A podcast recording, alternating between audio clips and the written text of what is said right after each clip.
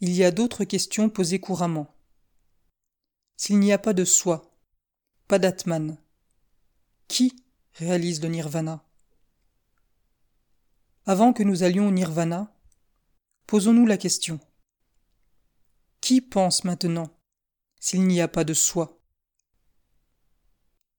Nous avons vu plus haut que c'est la pensée qui pense, qu'il n'y a pas de penseur derrière la pensée.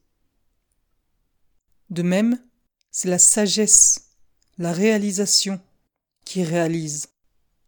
Il n'y a pas d'autre soi derrière la réalisation.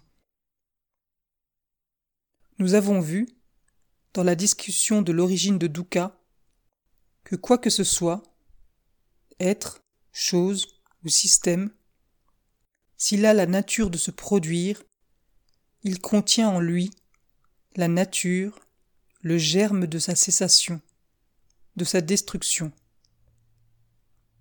Dukkha, le samsara, le cycle de continuité, a la nature d'apparaître. Cela doit avoir aussi la nature de cesser.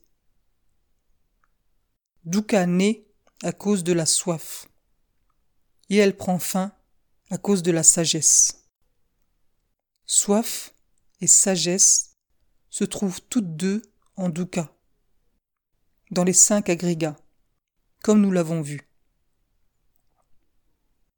Le germe de leur apparition, comme celui de leur cessation, se trouve aussi au sein des cinq agrégats. Tel est le sens véritable de la déclaration du Bouddha.